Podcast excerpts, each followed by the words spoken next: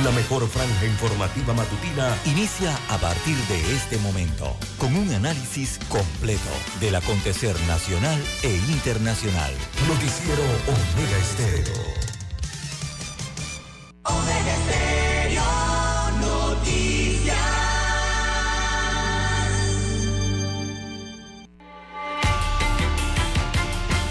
A continuación, los titulares con los hechos que son noticias hoy.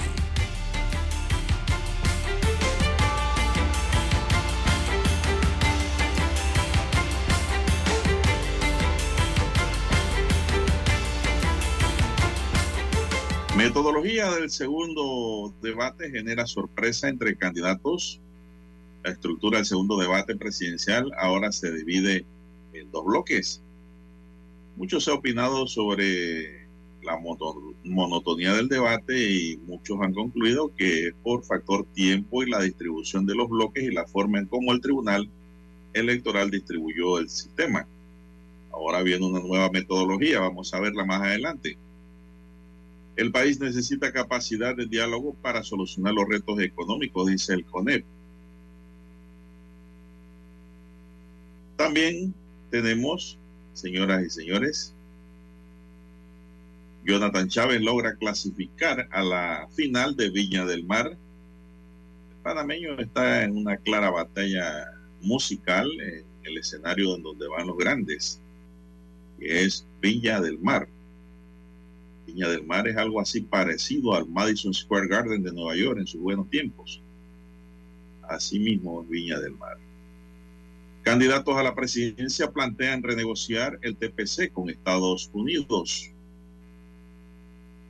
También tenemos para hoy, señoras y señores, licitan la primera etapa del nuevo Instituto Oncológico Nacional, aunque todos los candidatos han prometido mejorar este hospital. Cortizo es condecorado con la Orden de Malta. También tenemos para hoy, señoras y señores, otro homicidio más. Quitan la vida a un joven a tiros en el Valle de Urracá. Sigue la ola de violencia y criminalidad en las calles. Por eso es que el pueblo dice que necesitamos un buquel en Panamá para poder recuperar la paz. Estudiantes de premedia y media inician clases el 11 de marzo.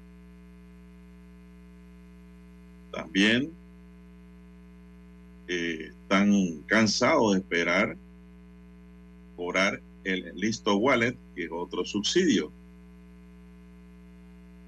Zulay Rodríguez dice, yo no soy Betty la fea. Claro que no. Por supuesto que no, Zuli.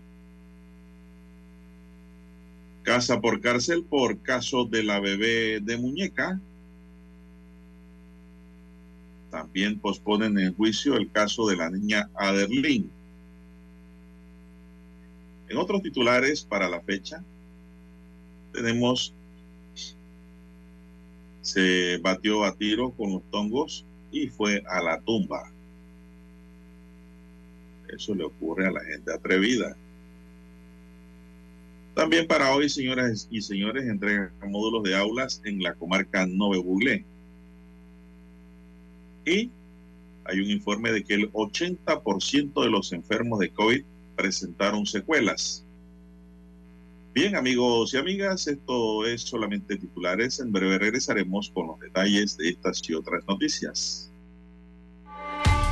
Estos fueron nuestros titulares de hoy. En breve regresamos.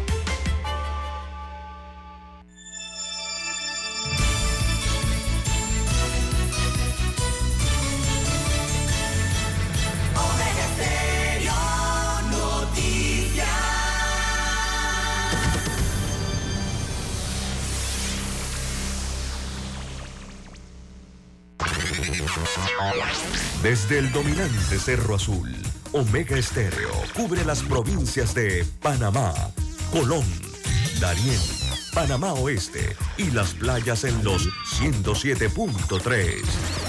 Continúa desde el majestuoso Cerro Canacagua en los 107.5, cubriendo todas las provincias centrales hasta el imponente volcán Barú en los 107.3 para las provincias de Chiriquí, Bocas del Toro y Veraguas. Omega Estéreo para todo Panamá.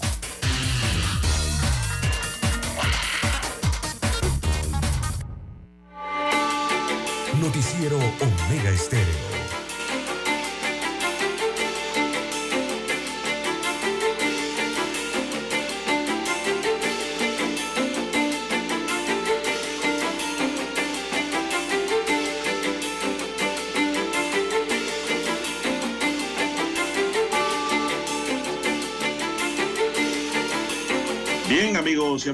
Muy buenos días. Hoy es jueves 29 de febrero del año 2024 y le hago una pregunta a Dani. Todos los niños que nacen para el 29 de febrero, ¿cuándo vuelven a cumplir? Porque este es un año bisiesto. No te oigo, Dani. Generalmente tendrían que cumplir un día antes, el 28 porque el 30 no le va a llegar nunca. Entonces, ahí está ese tema, ¿no? Cuando cumplo años, si el 29 o el 28. Bien, en el tablero de controles está don Daniel Arauz Pinto buscando en la enciclopedia el resultado, tomándose una tacita de café. Mientras que en la mesa informativa estamos hasta ahora. César Lara. Y Juan de Dios Hernández Sanjur a las 6:36 minutos para iniciar el noticiero con informaciones, comentarios y análisis. Gracias al Todopoderoso que nos da esta bella oportunidad de poder compartir una nueva mañana con todos ustedes, amigos y amigas oyentes. Vamos de inmediato a las noticias. La Policía Nacional y la Empresa Nacional de Autopistas iniciaron operaciones de un moderno sistema de videovigilancia en los corredores de la ciudad capital. Este es un tema que aquí en Omega lo veníamos solicitando hace años por la cantidad de daños y robos que se generan en las empresas, en las pistas o autopistas de ENA, en los corredores, también en la autopista Panamá-Colón. Se trata del Centro de Monitoreo y Control de los Corredores Norte, Sur y Este, y el cual estará operativo las 24 horas del día, los 7 días de la semana. El subdirector general de la policía, Simón Enríquez, explicó que se trata de un centro de vigilancia con tecnología de punta que permite la lectura de la placa y la identificación de vehículos que hayan sido robados y reportados a las autoridades. Somos aliados en materia de seguridad con ENA al contar con esta herramienta para mitigar los efectos del delito y dar con eh, cada uno de los infractores de la ley a lo largo del ancho y ancho del país, dijo el funcionario. Este sistema de videovigilancia se suma a la moderna red de seguridad que existe en diferentes puntos sensitivos de la ciudad capital y San Miguelito, cuyas cámaras han sido claves para prevenir y alertar sobre hechos delictivos, seguirle el rastro a los delincuentes en fuga, detectar accidentes vehiculares y enviar ayuda inmediata. César, ¿qué le parece? Yo creo que estamos atrasados. ¿eh?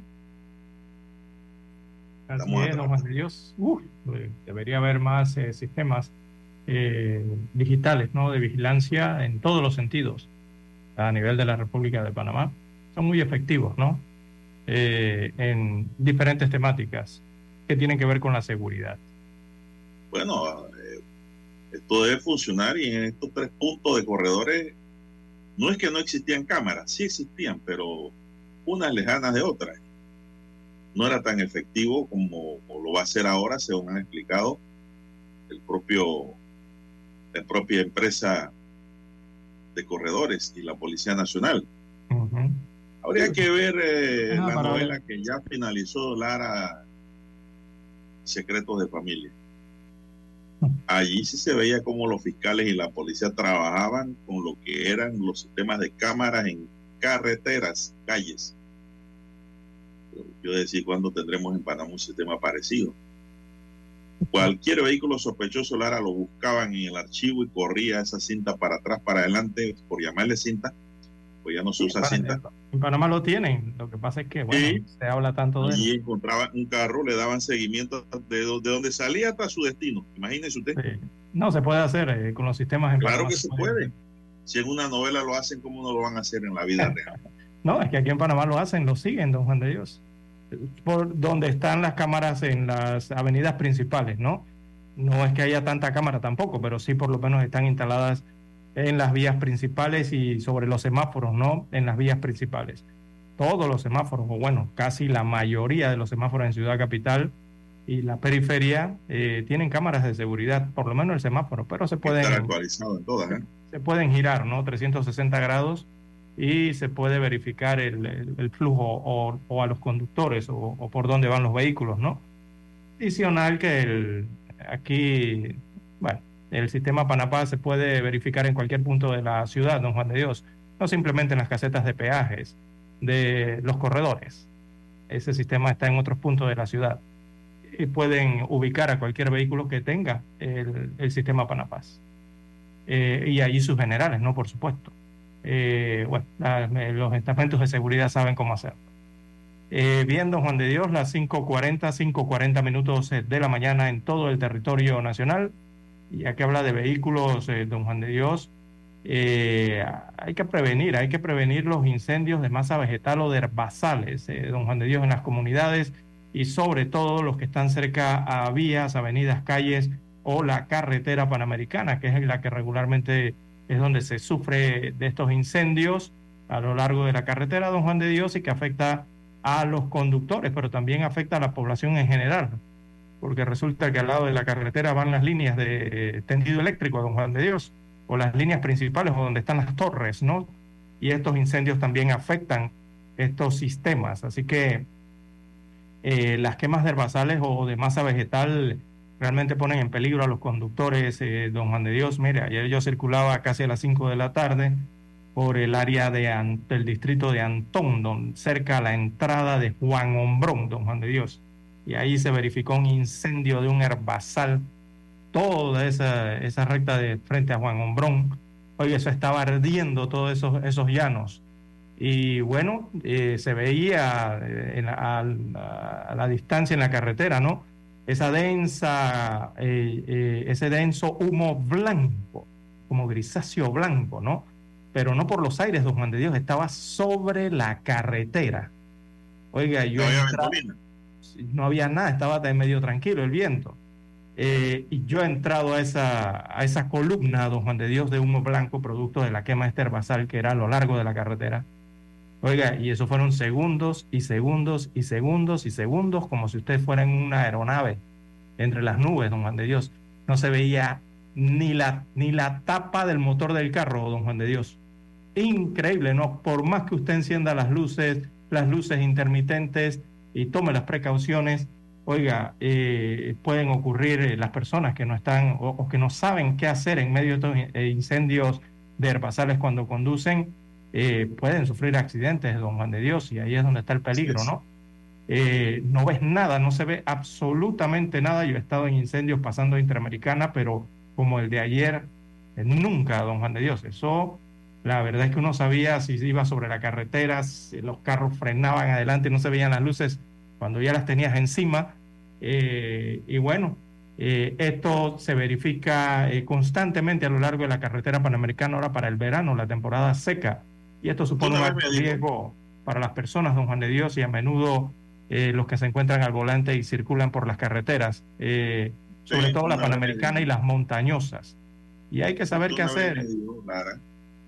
una vez que me pusieron una boleta, usted me dijo que porque yo usaba luces halógenas, que eso no lo traía el carro. Hay que encender. que las halógenas son luces de emergencia tienen los carros no para cargarlas encendidas. Ese es el término correcto. Las halógenas son para este tipo, tipo de situación de humo en la calle o neblina, así como también para cuando hay accidentes y hay que hacer rescates.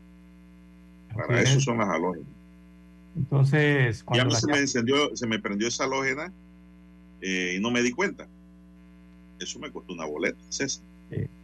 Bueno, cuando las llamas sorprenden a uno durante la conducción, don Juan de Dios, o estas columnas de humo, producto de los incendios forestales, eh, solo, bueno, eh, la pregunta es qué hacer en caso de que te sorprenda esto, estas columnas de humo, ¿no?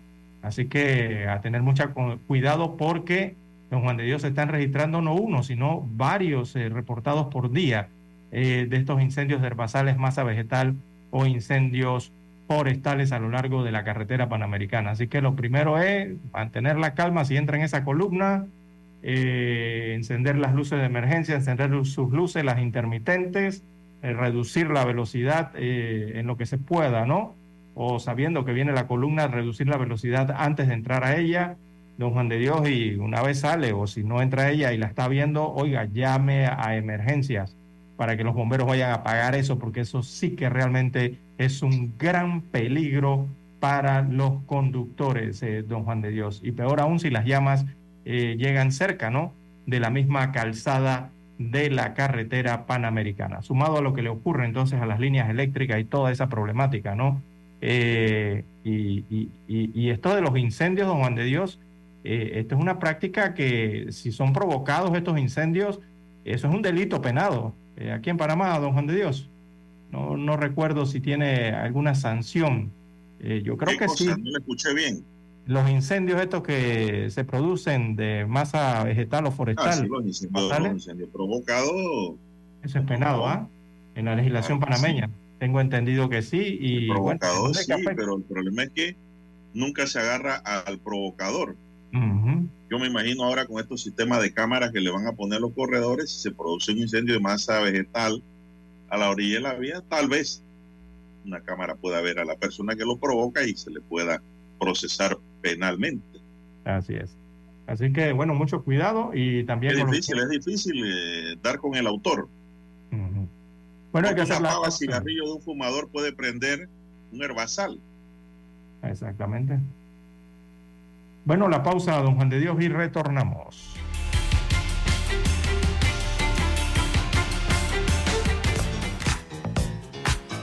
Desde el dominante Cerro Azul en los 107.3. 107.3. Continúa por el majestuoso Cerro Canajagua en los 107.5 para provincias centrales. Hasta el imponente Volcán Barú en los 107.3. Transmite Omega Estéreo, cadena nacional simultánea.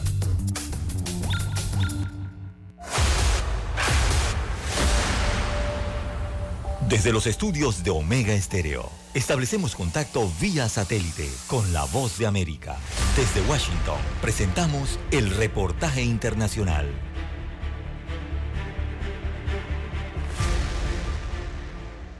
Frente a las costas de Yemen, en el Golfo de Adén, se encuentra el carguero británico Rubimar, cuya estructura fue gravemente dañada como consecuencia de los ataques de los rebeldes hutíes que hace varios días apuntaron a este buque que transportaba fertilizantes. El barco, ahora en un lento proceso de hundimiento, ha generado una inmensa mancha de petróleo de aproximadamente 29 kilómetros, según informó el Comando Central del Ejército estadounidense. Las acciones de la milicia Houthi en el Mar Rojo como respuesta a la ofensiva israelí en Gaza llevan semanas sitiando una de las rutas estratégicas más importantes para el comercio internacional y que ha provocado el encarecimiento de los costes y el retraso en las cadenas de suministro. En este contexto, y con el objetivo de restaurar la seguridad y la libertad de navegación en el Mar Rojo, la Unión Europea puso en marcha la operación Aspides, un plan marítimo defensivo que aseguran restablecerá y salvaguardará la libertad de navegación en el Mar Rojo y el Golfo. La operación permanecerá activa a lo largo de las principales líneas de comunicación marítimas en el estrecho de Bab el Mandeb y el estrecho de Hormuz, así como en las aguas internacionales del Mar Rojo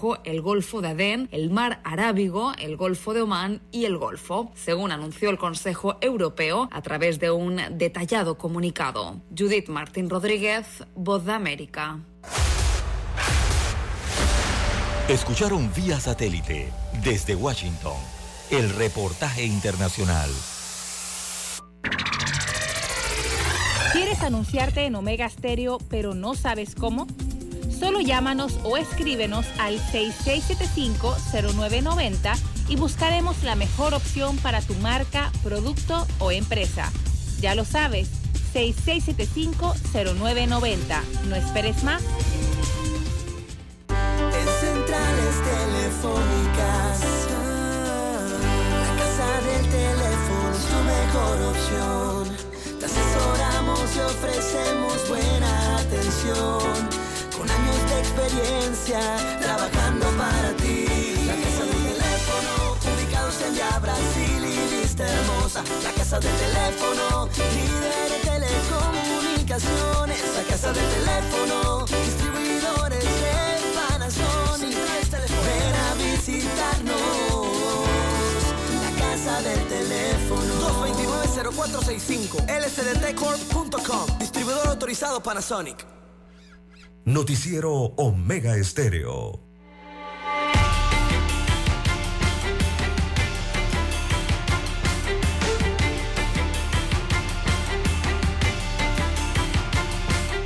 Avanzamos, seguimos. eh, son las 6:50 minutos, señoras y señores. La audiencia del caso de la desaparición de la niña Aderlín y Yerena Saldaña, de 10 años, que se tenía programada para ayer, eh, fue reprogramada para ahora el 29 de mayo de 2024. Así, lo dio a conocer el Ministerio Público. Se pretendía mostrar las pruebas y que fueran depuradas en la audiencia intermedia, pero la parte querellante informó que se encontraba incapacitada. Por este caso, aún sin resolver, se mantiene imputado Samuel Leopoldo Huxon, de 30 años, que ya fue condenado en, a 38 años de prisión por otro caso, por delitos de violación, corrupción de menores y actos libidinosos ocurridos en San Miguelito en 2022. Adeline fue captada o raptada el 13 de septiembre de 2022 cuando se dirigía a la escuela en el sector de las Trancas en San Miguelito. Un video muestra momentos en que el hombre agarra por la espalda y la introduce a la fuerza a un matorral. Esta niña aún sigue desaparecida. Hasta la fecha se desconoce su paradero. La pequeña desapareció el 13 de septiembre de 2022 en las trancas de San Miguelito cuando iba para su escuela. Ahora reprograman la audiencia, pero se debió a que el querellante o la querellante eh, presentó incapacidad. Estaba indispuesto. Bueno. Son las 5.52 minutos, amigos y amigas, en su noticiero Mega Estéreo, el primero con las últimas. Bien, las 5.52 minutos de la mañana, eh, don Juan de Dios.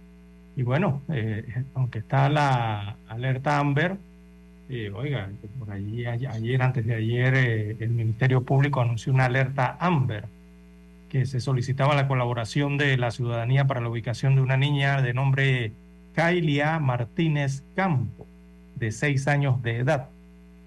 Pero yo no entendía algo en esa alerta, don Juan de Dios. Eh, esta niña fue vista por última vez, según la alerta del Ministerio Público y el Ministerio de Gobierno, eh, el 22 de diciembre del año 2023.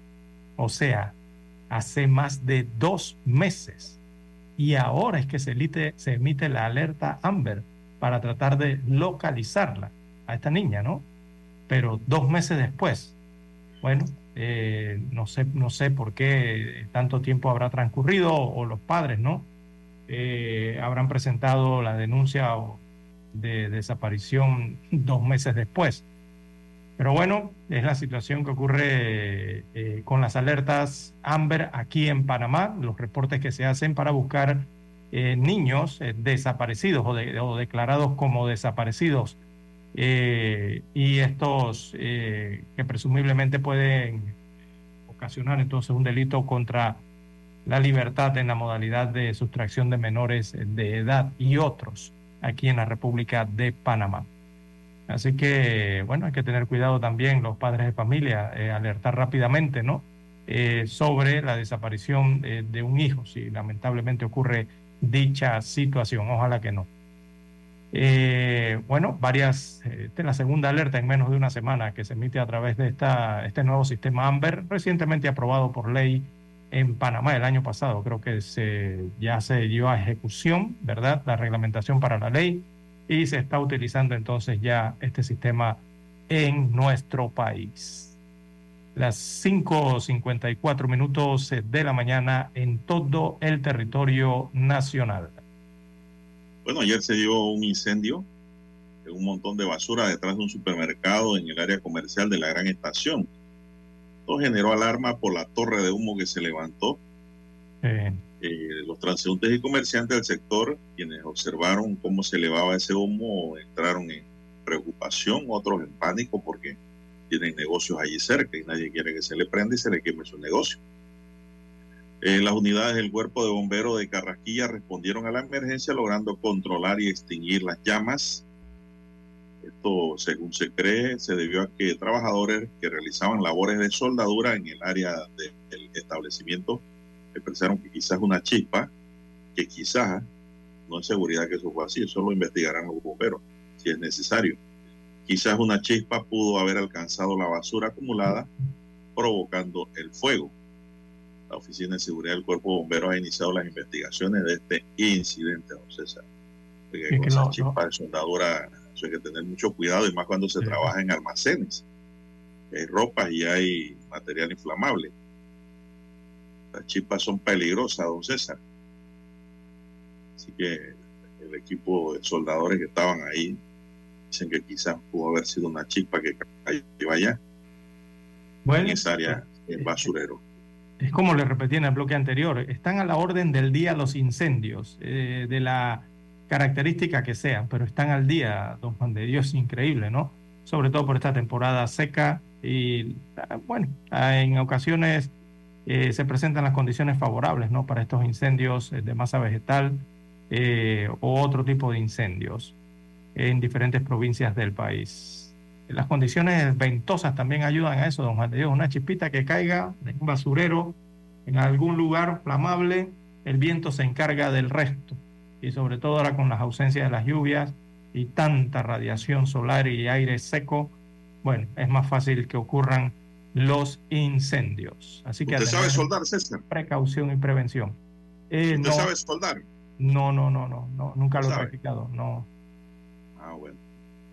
Es algo maravilloso soldar, hacer magia con el hierro y la electricidad. Pero es peligroso. es peligroso con las chispas. Cuando usted va a soldar, tiene que cerciorarse de que el área no esté eh, contaminada con elementos que puedan provocar un incendio. Y si el área es propensa, usted lo que tiene que poner allí es una lona o algo mojado para cuando la chispa cae se apague de una vez y no provoque incendios.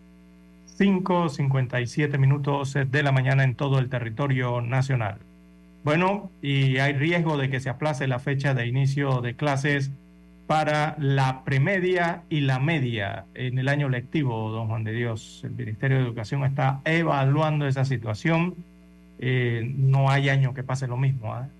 Todos los años es la misma situación. Eh, se repite como en espiral, como si fuera eh, algo calcado, ¿no? Eh, la ministra de Educación, Mariuja Gorday de Villalobos, anunció que se encuentra en la última etapa de evaluación de la propuesta que pretende aplazar la entrada a clases de los estudiantes de los niveles de premedia y media.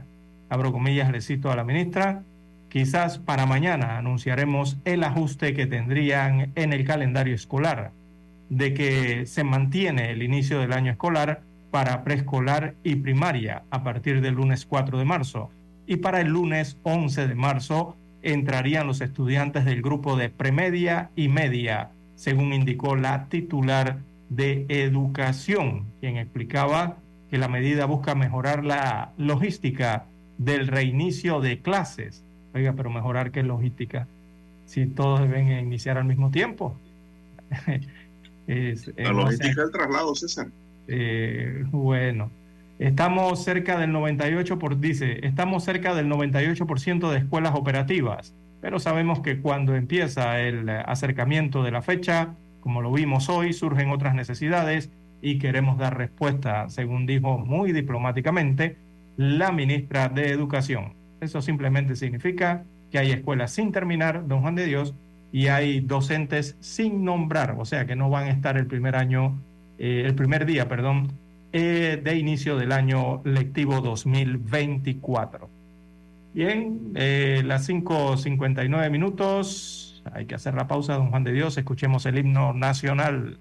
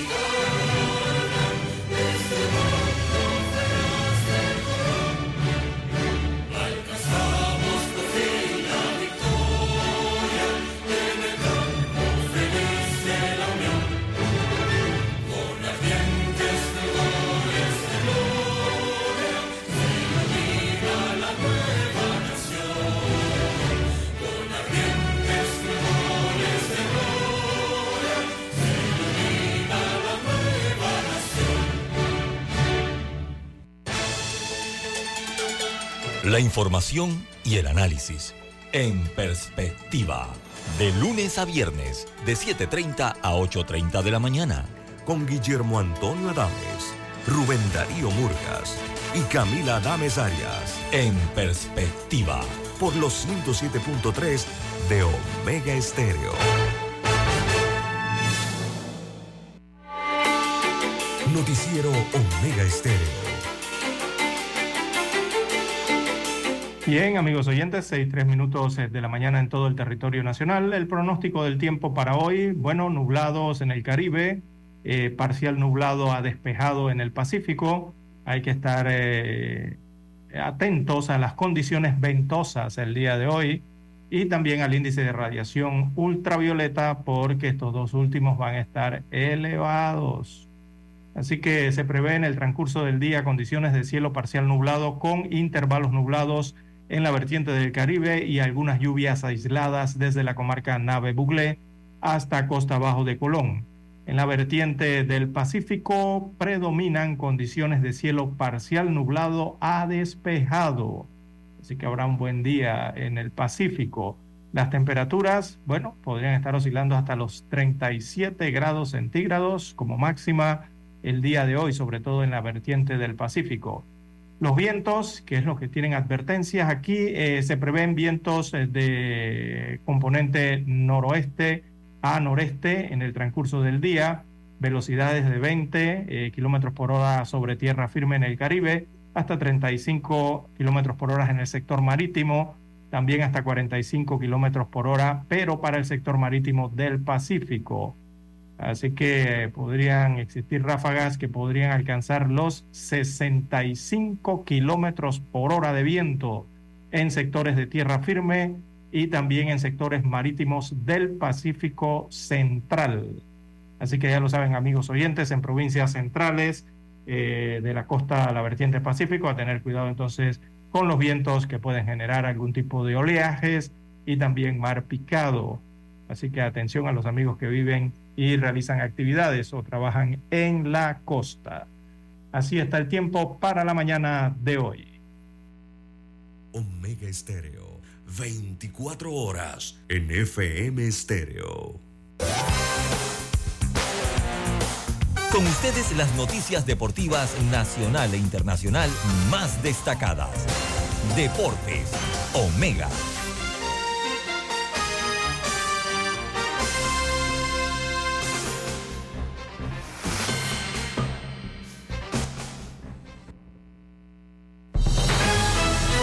Les informa Henry Llanos.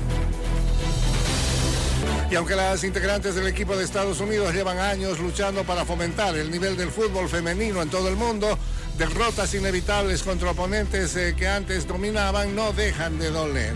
La gente comenta que todas nos están pisando los talones y es obvio y es lo que necesitaba ocurrir en el fútbol femenino, dijo la delantera estadounidense Alex Morgan, luego que Estados Unidos perdió 2-0 ante México el lunes en la Copa Oro de la CONCACAF.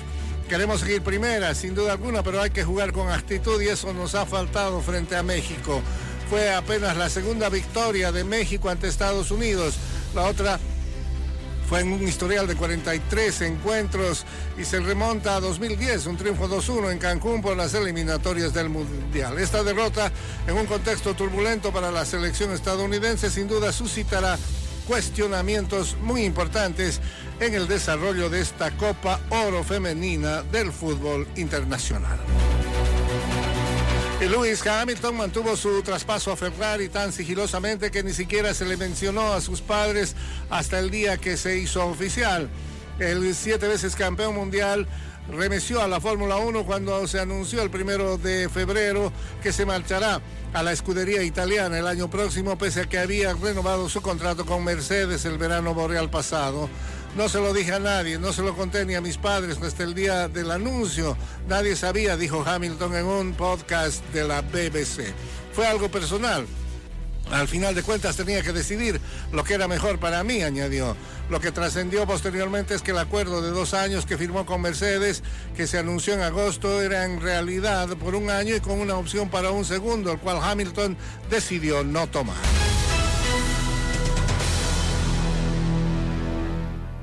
Bien, señoras y señores, y Panamá Metro le acepta un segundo golpe a la novena coclesana. Panamá Metro derrotó a Cocle siete carreras por seis en un tremendo partido y aumentó su ventaja en la serie a, de la serie final del de 55 campeonato de béisbol juvenil jugando en el estadio José Antonio Ramón Cantera. El segundo juego de esta serie se caracterizó por ser un duelo ofensivo. Cuando los coquelesanos se iban al frente, los metrillos respondían inmediatamente. Parecía guerrilla bate. Con el marcador empatado a seis carreras, el juego se definió en la octava entrada con un elevado de Paula Rosemena que llevó al plato a José Aparicio con la séptima de la buena suerte. La leña roja coclesana llenó las bases en la parte baja del noveno episodio, pero no pudo concretar la remontada luego de tomar reluz sacara el último out en la segunda base. Jafé Ríos se acreditó el triunfo tras una faena de dos episodios en lo que permitió cuatro imparables y tres carreras con dos ponches propinados. Precisamente él se ha apuntalado las dos victorias de los metrillos en este emparejamiento Carlos Ayala se llevó el salvamento. La derrota fue para el serpentinero Joxan Martínez. José Aparicio conectó tres hits en cuatro turnos con una carrera anotada y dos empujadas por el elenco metropolitano. Por Cocle, Luis Escudero batió de 3-2 con una carrera anotada y una remolcada. Este triunfo fue el segundo para Metro en dos juegos realizados en la provincia de Coclé. La serie se traslada ahora al Rod en la ciudad de Panamá para el tercer partido que se llevará a cabo mañana viernes, primero de marzo, desde las 7 de la noche. Ese encuentro, pues, viene por televisión, pero yo no voy a esperar televisión, yo voy a ir a ese juego, César. Siempre y cuando no se prenda Cerro Patacón de nuevo. Así que hay béisbol. Yo tengo esperanza en que Cocle todavía pueda, pueda remontar. Está duro, ah, pero bueno, nada es imposible. El primero ha sido un partidazo. El segundo, otro partidazo más, don Juan de Dios. Está bueno, por eso es que voy. La serie está que por lo mínimo, ¿ah? o gana Coclea o gana Panamá Metro. En esta ocasión, Panamá Metro lo ha logrado vencer por la mínima ya en el, en el eh, finalizando los partidos, ¿no? Mire, anoche vuelve lo mismo. Y bueno, parece que el mal de Cocle eh, desde el primer juego sigue siendo dejar corredores en base. Anoche tuvieron lo que vi, fueron cuatro veces Cocle tuvo bases llenas, don Juan de Dios, cuatro veces, y no pudo anotar ni una de esas 12 carreras posibles, ninguna. Todas se quedaron en las bases, don Juan de Dios, porque los metrillos también saben jugar, don Juan de Dios, y hacían las matanzas, las doble matanzas, o lograban eh, sacarlos, ¿no? Eh, pero demasiado corredores está dejando Cocle eh, en las bases y eso le está afectando realmente. Bien, las seis, diez minutos de la mañana en todo el territorio nacional. Tenemos pausa. Bien, vamos a la pausa y retornamos. Deportes, Omega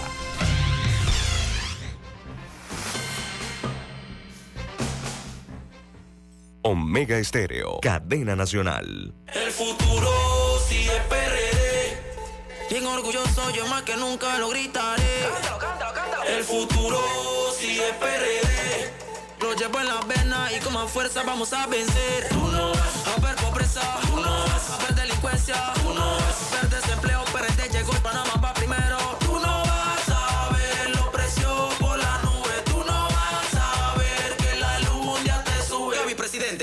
al. Aviso político pagado por José Gabriel Carrizo. Escuchar Omega Stereo es más fácil que nunca. Solo busca la aplicación de Omega Stereo en Play Store o App Store y descárgala gratis. No te pierdas los mejores programas y tu música favorita. Descarga la app de Omega Stereo y disfruta las 24 horas donde estés. Noticiero Omega Estéreo. Desde los estudios de Omega Estéreo, establecemos contacto vía satélite con la voz de América. Desde Washington, presentamos el reportaje internacional.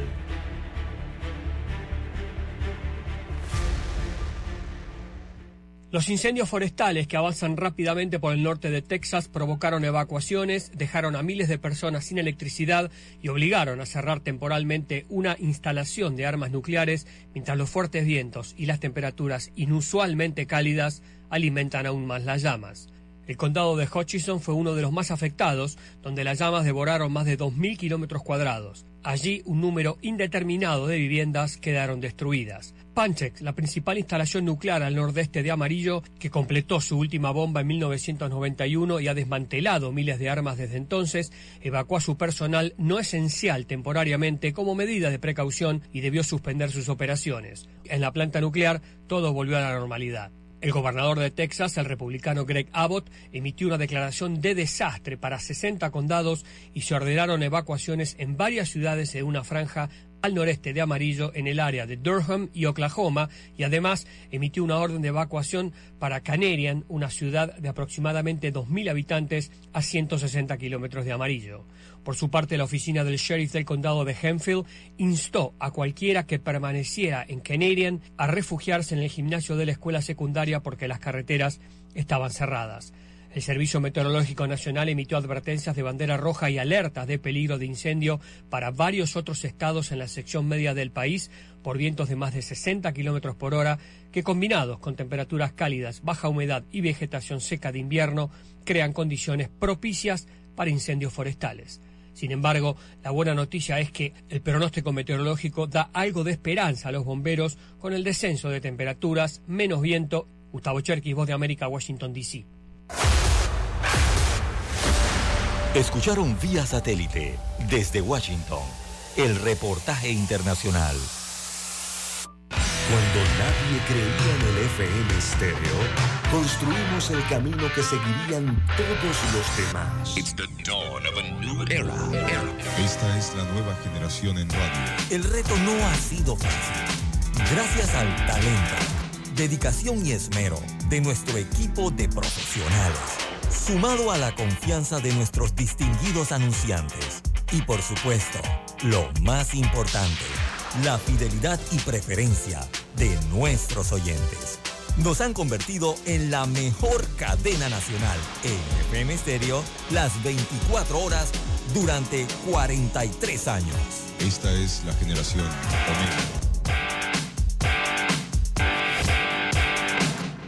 Parecía que estábamos solos, pero una fuerza de cambio y esperanza recorre Panamá. Cada vez somos más hombres y mujeres valientes sumándonos. Gente común, unidos, haciendo cosas extraordinarias. Porque no se trata de uno contra otros, sino de construir juntos el cambio profundo. Porque cuando los panameños echamos pa'lante, nos volvemos imparables. Únete, súmate, vuelve. El poder del cambio está en ti. Por un Panamá mejor. Vota 4. Rómulo Rux, presidente. José Blandón, vicepresidente. Anuncio político pagado por el Partido Panameñista.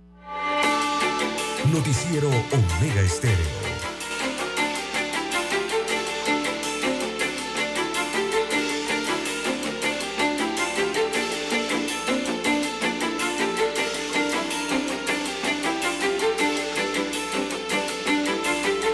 Bien, señoras y señores, seguimos, son las 6:16 minutos. Oiga, César, salió en redes sociales por allí, eh, en donde le hacían crítica, inclusive eh, el candidato eh, Arrocha, ¿cómo que se llama Arrocha? Que es de libre postulación, que es panameñista también. El ex canciller, ex ministro de Comercio también. Melitón Arrocha cuestionaba Melitón Arrocha. a Lombana en televisión diciendo que si él podía perseguir las prácticas monopolísticas y Lombana dijo que a todo el que hay que aplicarle la ley se le aplica. Pero después salió en redes sociales eh, acusaciones, diría yo, hasta tal vez injuriosas, en donde decían que el papá de Ricardo Lombana había sido condenado, dice, por prácticas monopolísticas. Eh, Lombana desmintió eso en las redes también, Ricardo Lombana, hijo. Pero yo no me quedo quieto, César. Yo me fui a los archivos de la Corte inmediatamente a investigar esta situación y lo que se dio allí fue un proceso civil, César. Eh, Harina del Istmo, que era gerenciada por Roberto Lombana, interpuso una demanda contra la panificadora La Favorita porque decía que no le estaba pagando la factura completa que ellos le enviaban. Es decir, unilateralmente el precio factorado lo sumaban a, a dólar por cada saco de harina. Pero decía la harina del mismo que tenían que pagarle era unos 50. Bueno, el proceso hizo todo el recorrido procesal de estos procesos que se ven todos los días, los abogados lo saben. No crean que el derecho es solamente los problemas penales que salen en redes sociales, no, el derecho es tan amplio y una de las amplitudes está en el derecho civil, que es precisamente en donde una persona jurídica o natural demanda a otra por determinada causa. Y esto es todos los días, el pan nuestro cada día, y la mayoría de los abogados eh, trabajamos en esta rama porque nos gusta. El derecho civil es tan amplio que no tiene fin. Y lo que ocurrió aquí fue que Harina del Istmo no ganó el caso. Se lo ganó la panificadora La Favorita. Esta empresa reclamaba un pago de 33.954 dólares con 97 centavos a la panificadora. Al perder la primera instancia fue condenado en costa a pagar 1.300 dólares aproximadamente. Subieron a lo que es la apelación ante el primer tribunal superior y posteriormente fueron a parar a la sala civil de la corte y allí pues la corte no casó la sentencia de la panificadora. Eh, perdón, la, la, la, la apelación de harina de lima y le pusieron 300 dólares más de costa, ¿no? Que ese es el trabajo que consideran ellos que hizo el abogado allí. Ese tema de las costas hay que revisarlo también. ¿eh? Están pagando esas costas muy bajas.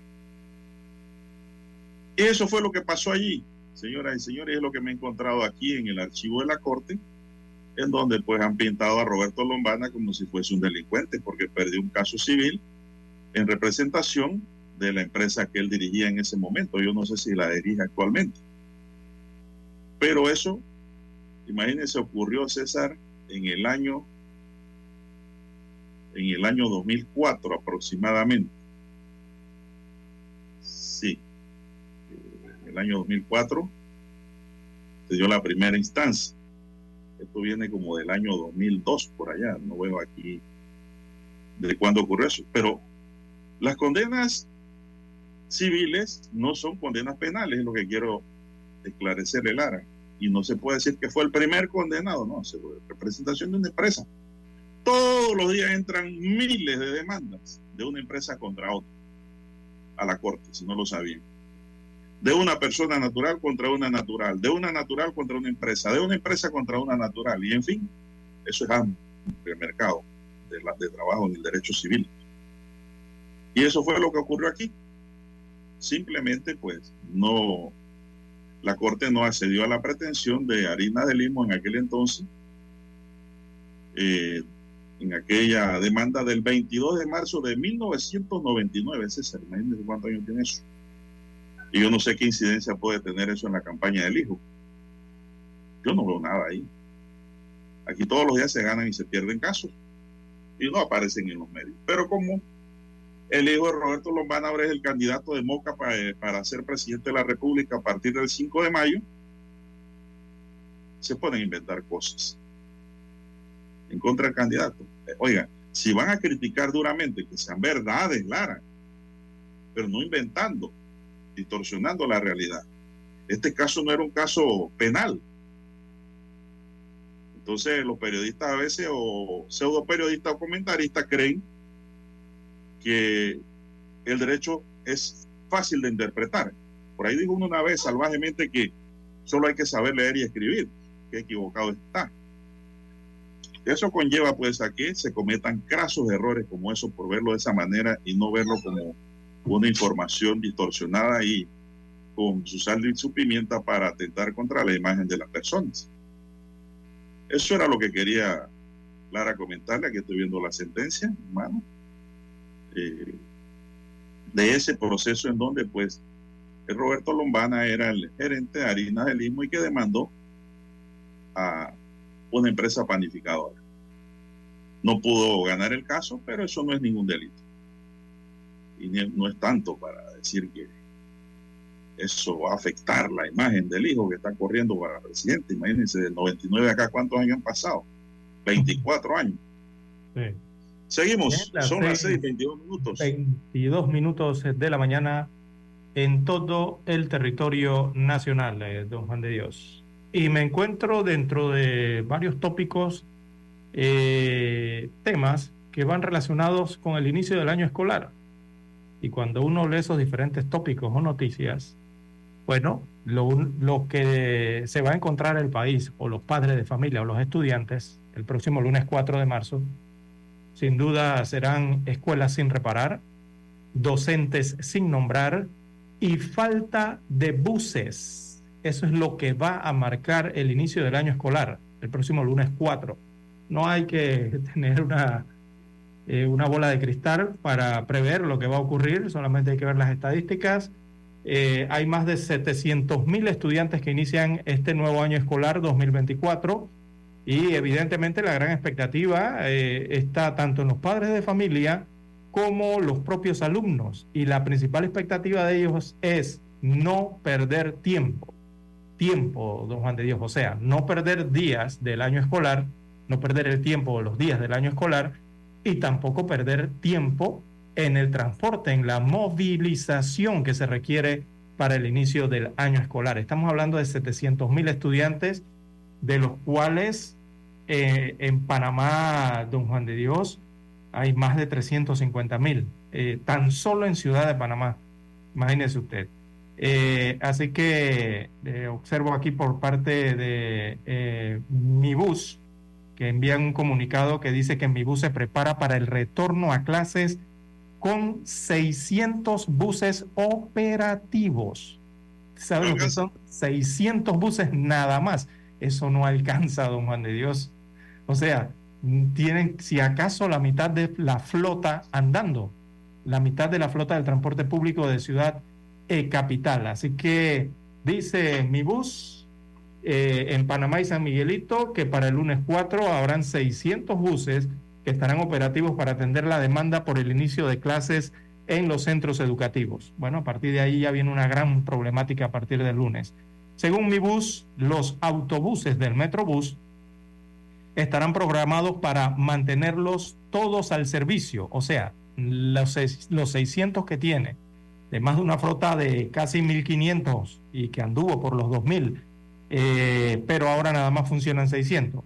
Eh, dice que se van a aumentar los relevos en la vía, que consiste en la rotación de los buses en puntos estratégicos de una ruta para asegurar una mayor cobertura y eficiencia del servicio. Eso no va a bastar con 600 buses.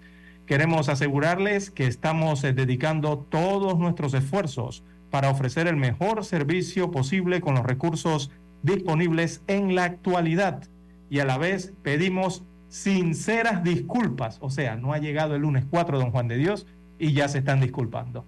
Ni siquiera ha acaecido lo que va a acaecer, evidentemente. Eh, ya están pidiendo disculpas a la gente de mi bus por los inconvenientes que saben eh, van a surgir, van a surgir el próximo lunes. Así que mi bus agrega que conoce eh, que nuestro servicio es primordial para todos, sin embargo, tal como lo hemos mencionado en los medios de comunicación, continuamos a la espera del fallo de la Corte Suprema de Justicia para resolver la situación relacionada con los buses inoperativos y así continuar con los procesos correspondientes para la adquisición de los repuestos de aires acondicionados. Así que por esos dos motivos es que nada más hay 600 buses operativos. Es decir, eh, tienen más de 800 o 900 buses fuera de servicio, estacionados en los, en los patios, don Juan de Dios, sin poder operar el sistema eh, Metrobús o de mi en Panamá.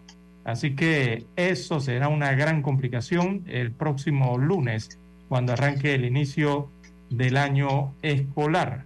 Recordemos que aquí en Ciudad de Panamá, eh, los colegiales nada más ofrecen 3.300 pasajeros aproximadamente, pero recordemos que la demanda de los estudiantes en general es de más de 300.000 eh, infantes, adolescentes y jóvenes que estudian en los centros educativos de Ciudad Capital, don Juan de Dios. 300.000, más de 300.000. Entonces, si usted multiplica allí 70 por 600 de los metrobuses, eso no da ni 45 mil puestos. Y si suma lo que brinda el servicio de los colegiales, son si acaso 3.500 pasajeros o puestos. No llegan ni a 50 mil pasajeros, don Juan de Dios, y tienen que atender ese día adicional a la ciudadanía en general, los que trabajan, los que están haciendo sus recorridos ese día adicional tienen que atender 300 mil estudiantes que arrancan, o, buena parte de ellos, que arrancan el año escolar. Así que no sé qué va a hacer la Autoridad del Tránsito y Transporte Terrestre y Metrobús, si irán a hacer de nuevo los conocidos ferries, ¿no? Que hicieron una prueba el año pasado.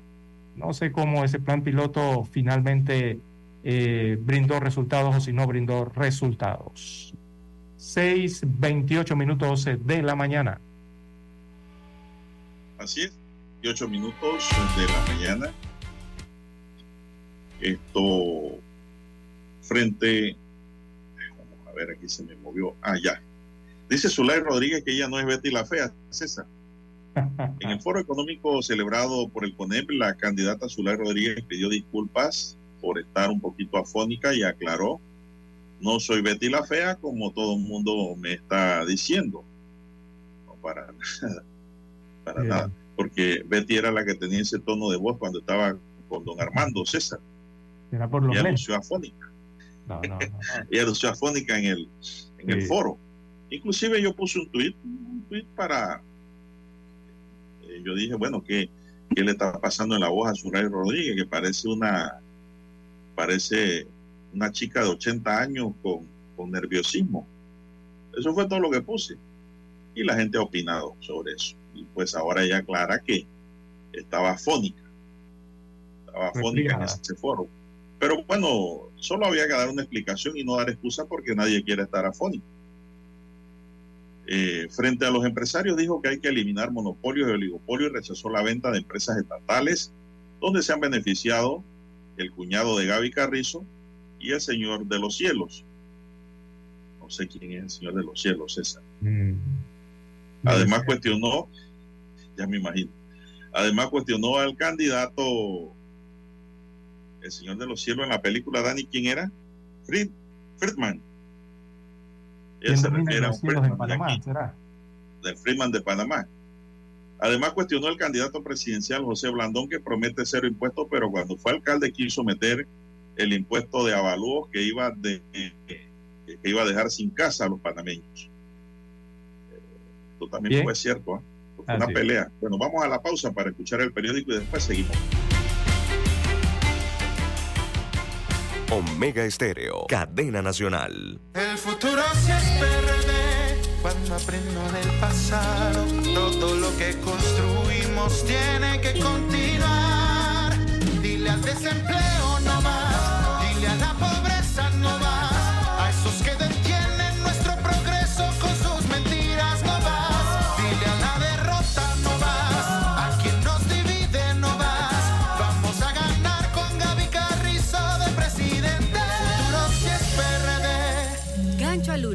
Gaby Carrizo, presidente. Aviso político pagado por José Gabriel Carrizo. La información y el análisis en perspectiva. De lunes a viernes, de 7.30 a 8.30 de la mañana.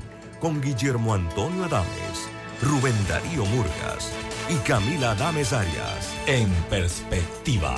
Por los 107.3 de Omega Estéreo.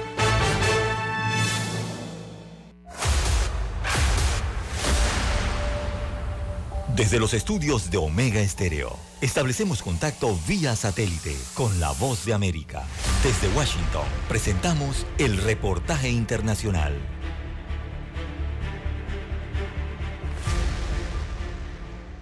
Desde el gobierno del presidente Joe Biden insisten en la posibilidad de alcanzar una tregua entre Israel y Hamas tan pronto como a finales de esta semana. El acuerdo, entre otras medidas, implicaría la liberación de unos 40 rehenes en manos de la milicia islamista a cambio de la entrega de unos 400 presos palestinos retenidos en suelo israelí. Sin embargo, y pese al optimismo de Washington en estos momentos, la última palabra la tiene Hamas. La milicia considera una propuesta que fue negociada entre Israel y mediadores internacionales para ese esperado alto el fuego que pondría fin a los combates durante al menos 40 días. Desde el Departamento estadounidense de Estado, el portavoz Matthew Miller ofreció detalles. Nuestro objetivo es lograr un acuerdo para alcanzar una pausa humanitaria y la liberación de rehenes lo antes posible. Sin duda, daríamos la bienvenida a un acuerdo este fin de semana. Los funcionarios estadounidenses del gobierno continúan comprometidos con esta cuestión. Creemos que es posible llevar este acuerdo a la meta. Pero en última instancia, parte de esto se reduce a Hamas y si Hamas está dispuesto a aceptar un acuerdo que proporcionaría beneficios significativos al pueblo palestino que dicen representar.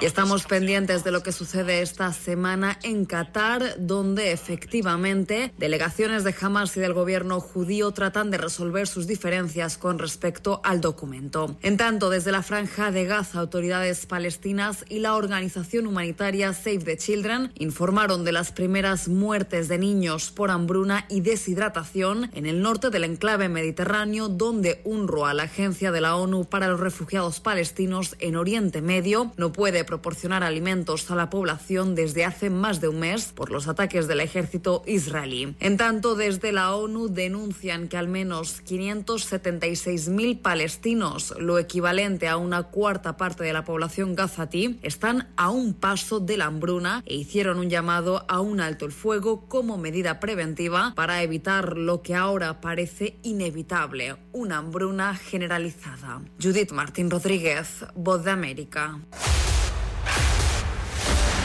Escucharon vía satélite desde Washington el reportaje internacional.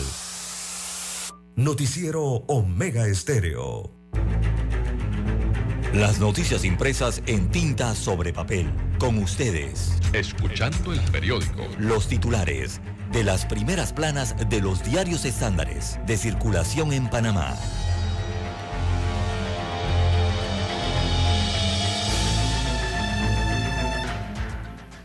Bien, amigos oyentes, el diario La Prensa titula para este jueves 29 de febrero. Recordemos que estamos en año bisiesto.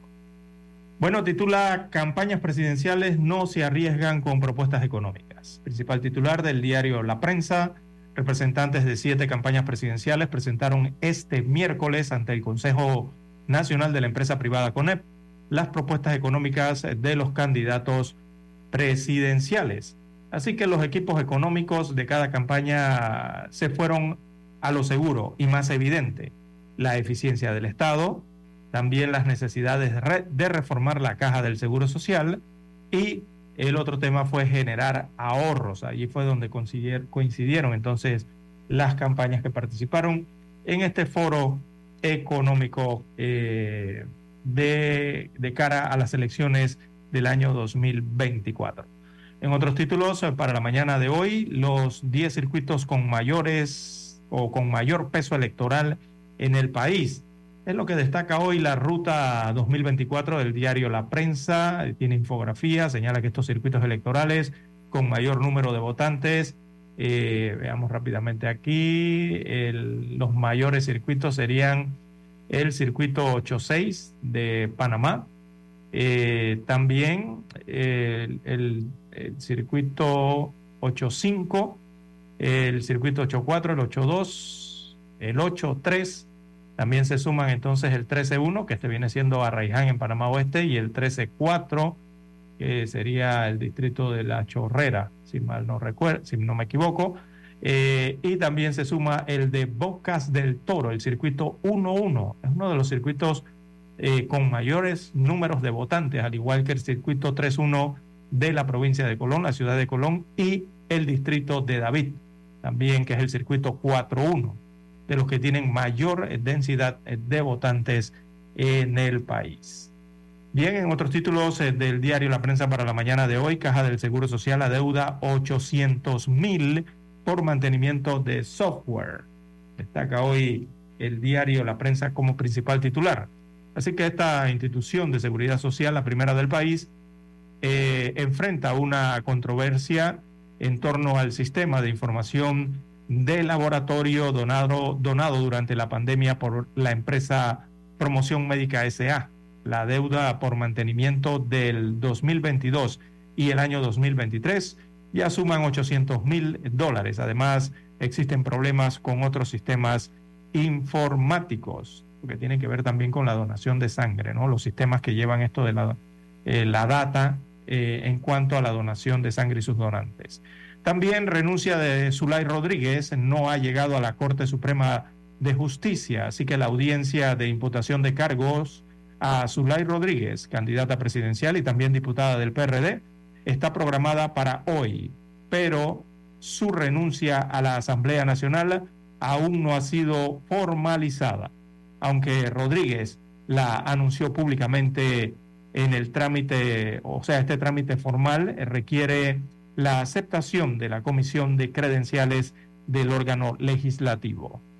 En otro de los títulos eh, del diario La Prensa para la mañana de hoy, eh, Meneses tramitan levantar fuero penal electoral. Se refieren al exdirector de el IFARU y actual candidato por el circuito 13-1 de Arraiján a la Diputación.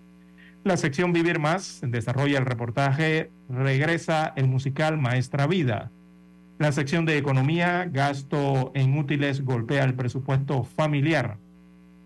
Oiga, sí, la escuela privada prácticamente se le sale de las manos a la clase media ya. Eh, también en los deportes, eh, bueno, aparece fotografía de las jugadoras de La Roja, sí, la selección femenina mayor eh, de fútbol de Panamá. Quintana anuncia una reestructuración en esta selección femenil. Bueno, son los títulos para hoy del diario La Prensa. Revisemos ahora lo que tiene en portada la estrella de Panamá. Bien, la estrella de Panamá, César, aquí la tengo ya, dice, metodología para el segundo debate genera muchas inquietudes. En la reunión para el sorteo de los candidatos a la presidencia para el segundo debate, surgieron inquietudes e interrogantes sobre la metodología que se utilizará y que fue tomada de un modelo utilizado en México. Los candidatos y el Tribunal Electoral se volverán a reunir para despejar las dudas. El Grupo Unidos por la Democracia pidió a la entidad modificar los requisitos para ser jurado de mesa. También. Las operaciones del canal y el agua siguen en el debate. En el último conversatorio, Hablemos del Canal, eh, dos funcionarios de la ACP debatieron sobre el recurso hídrico y las operaciones de la vía interoceánica. Consideraron que no hay una crisis de agua en Panamá. Candidatos presidenciales se comprometen a renegociar el TPC. Al menos tres candidatos a la presidencia se comprometieron de ganar las elecciones a solicitar a los Estados Unidos una renegociación del TPC eso lo ha hecho ya el actual gobierno y no ha podido hacer nada realmente con los gringos. El sueño de Simón Bolívar en la cumbre de la CELAC, la Comunidad de Estados Latinoamericanos y Caribeños, celebra esta semana su octava cumbre con la idea de unificar la región del sueño de Simón Bolívar el Congreso Anfictiónico de 1826. Minsa convoca licitación la construcción del nuevo hospital oncológico por 72 millones de dólares. Le tocará al nuevo gobierno construirlo, si es que la licitación se llega a aprobar. La compra de útiles escolares. El próximo lunes empieza el año lectivo 2024 y los panameños realizan sus compras escolares en los distintos almacenes. Más de 900 mil estudiantes del sector público y particular comienzan las labores académicas que culminan en diciembre. Los premios SAC en el séptimo arte de la antesala para las premiaciones de los Oscar. Jacqueline Cortés dice la labor de hacer política en el campo. Jacqueline Cortés es candidata a representante por el Chepano Corregimiento de Santa Cruz de Chinina y en portada habló sobre la necesidad de fortalecer la transparencia en la gestión pública y de los retos que conlleva hacer política en un circuito de comunidades campesinas. Además plantea sus propuestas de ganar la Junta Comunal. Para los que no saben, Chinina está bien lejos, César. al sur de Chepo. Sí, el, el oriente del país. Coger barco. Así que vale la participación de esta joven porque trae la preocupación de mar y monte adentro, las dos cosas. Copa de Oro, las lecciones para el fútbol femenino en el país. La selección femenina de fútbol concluyó su participación en la Copa de Oro sin lograr un punto y las reflexiones y autocríticas saltan a la cancha sobre el futuro de esta disciplina deportiva. Señoras y señores, estos son los titulares de primera plana de la estrella de Panamá para hoy y concluimos así con la lectura de los titulares correspondientes a esta fecha. Hasta aquí, escuchando el periódico. Las noticias de primera plana, impresas en tinta sobre papel.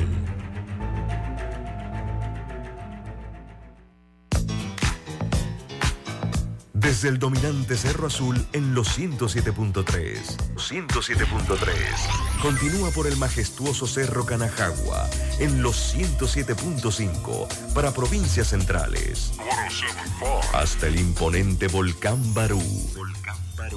En los 107.3.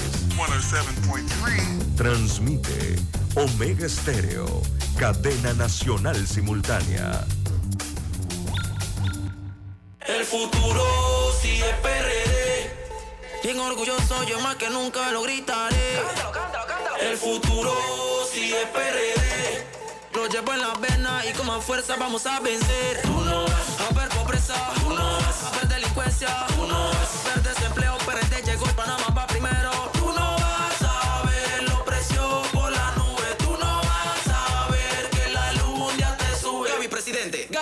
Aviso político pagado por José Gabriel Carrizo. Noticiero Omega Estéreo.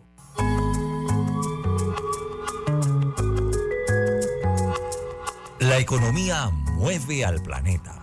Con ustedes, desde Washington, vía satélite, la nota económica.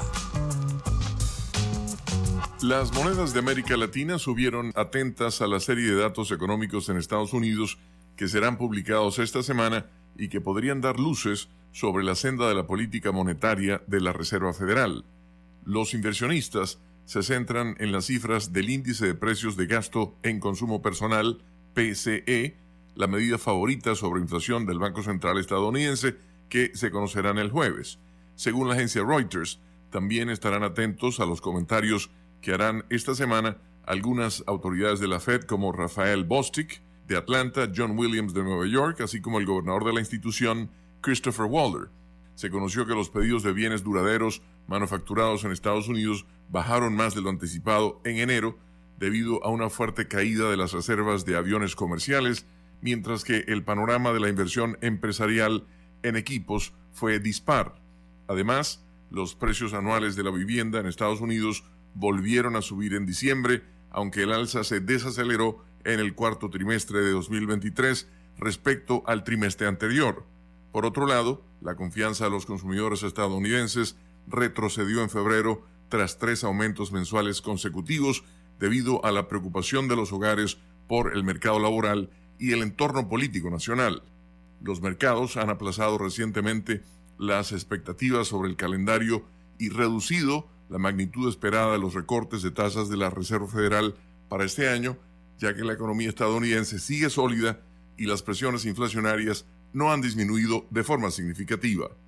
Con la nota económica desde Washington, Leonardo Bonet, Voz de América. Noticiero Omega Estéreo. Hola, soy Lorena Castillo. Los invito a que me acompañen de lunes a viernes de 8 y 30 a 9 y 30 de la mañana en Alta Voz, un programa de análisis, información y entrevistas. Alta Voz, aquí en Omega Estéreo. A partir del 4 de marzo. Dale check, check, check. Willy, Willy, Willy. Willy alcalde. Willy alcalde. A la city. A la city. Willy alcalde. Willy alcalde. A la city. El cambio para la city. Pa' que la bella también viva pretty. Willy, Willy, Willy. Y se suma Casis. Decora mi gente, está el cambio para ti. El cambio para toda la city. La city pa' Cora, Juan Diego Gonzalillo. Sumando comercio y cultura, Frencillo. A cambiar la ciudad. Con Willy Casis vamos a mejorar. Willy, alcalde. Casis, vicealcalde. Anuncio político pagado. Omega Estéreo, cadena nacional.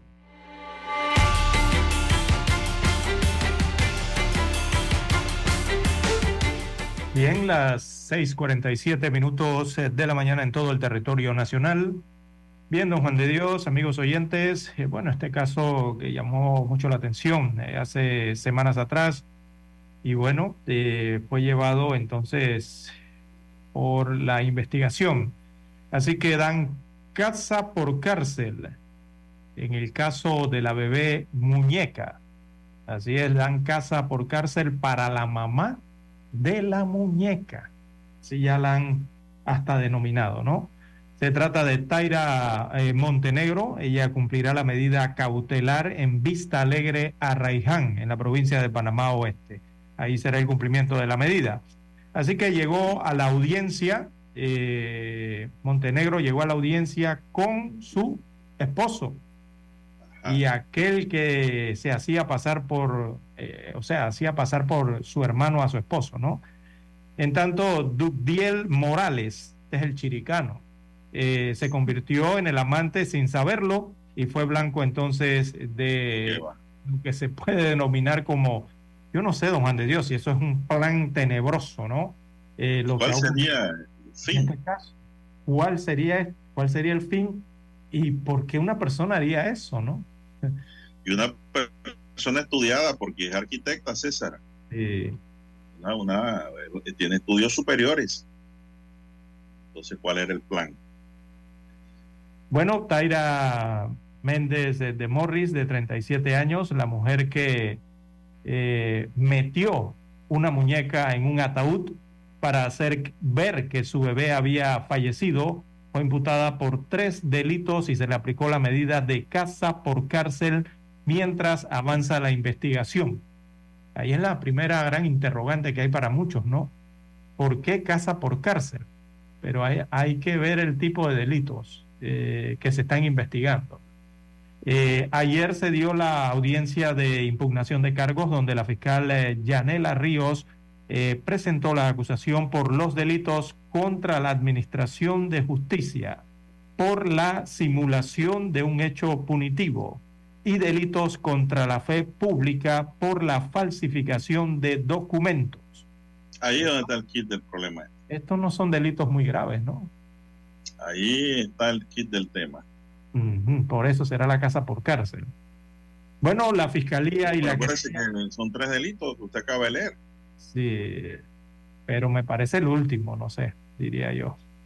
Bien, la fiscal y la querella representada por Wisnik Ortega eh, plantearon que desde febrero del año 2023 comenzó el engaño de Taira hacia el chiricano Dugdiel Morales, quien culminó, que culminó ese engaño el 14 de diciembre pasado cuando su suegra, Pura Morales, descubrió que en el ataúd, en vez de una nieta fallecida, había una muñeca. Aquí sí que trascendió que la planificación fue tal que la muñeca fue comprada en Corea, ¿sí? Allá en Asia, don Juan de Dios. La compraron en Corea. Desde Asia la trajeron, ¿ah? ¿eh? desde la República de Corea, en un viaje que realizó Taira y constan fotografías de la incautación eh, de datos al que se sometió su teléfono celular. Así que Taira llegó a la audiencia acompañada de su esposo y su abogada Arcot, bueno, este nombre es Arjot, perdón, Arjot Lescano Pomares, es la, la abogada defensora. Argumentó que ella padece de problemas psiquiátricos, la defensa argumentó esto, además de pensamientos suicidas y que debe continuar en un tratamiento psiquiátrico aduciendo que tiene cita para el 22 de abril de 2024. Eh, sin embargo, la Fiscalía sustentó que esa cita no consta en el sumario. Oye, imagínese usted esa cita un año después. Eh, la fiscal solicitó entonces se le impusiera arresto domiciliario, pero la querella representada por Wisnik Ortega solicitó se le aplicara la eh, detención provisional en tanto que la defensa pidió que se le aplicara sobreseimiento por el delito de falsificación de documentos, ya que según ella no constan documentos falsificados en la investigación.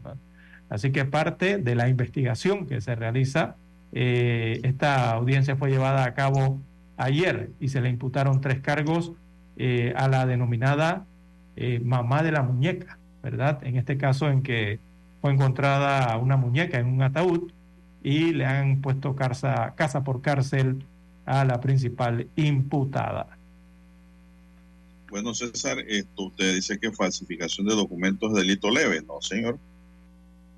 Es un delito contra la fe pública que lleva sanción mínima de cuatro a ocho años de prisión. Ah, ah, entonces sí, sí, sí, está complicada la cosa. se puede quedar en la chirola si le aplican una pena, eh, en caso de ser condenada, una pena de más de cinco años. Porque este delito tiene también agravante. Así es, y, dice la norma que pues quien inserte o haga insertar un documento público o auténtico declaraciones falsas concernientes a los hechos que el documento deba probar, siempre que pueda ocasionar perjuicio a otro. Así es. Eh, eh, es una situación pues difícil ahí, que los casos penales no son fáciles. Cuando los fiscales llevan imputación es porque tienen mucho, muchos elementos de convicción para hacer imputación. Pero ¿cuál sería el fin? Entonces, haré la pregunta. ¿Cuál era el objetivo de engañar al chiricano con una muñeca traída de Corea? Que reemplaza a la supuesta niña que nunca nació. Un caso como de película, ¿verdad? Muchos dicen que es de Netflix. Pero, con eso? pero eh, aquí la defensa tiene un argumento, don César, que si lo encuadra bien le puede resultar también, ¿ah? y es lo que ha dicho que la paciente, la, la encartulada ahora, ¿verdad? Imputada, usted la quiera llamar, es una paciente psiquiátrica. Eso lo tiene que probar entonces ahora la defensa. Para tratar, uno, de eximir la responsabilidad penal o dos, disminuir la pena. Esas cosas pueden ocurrir.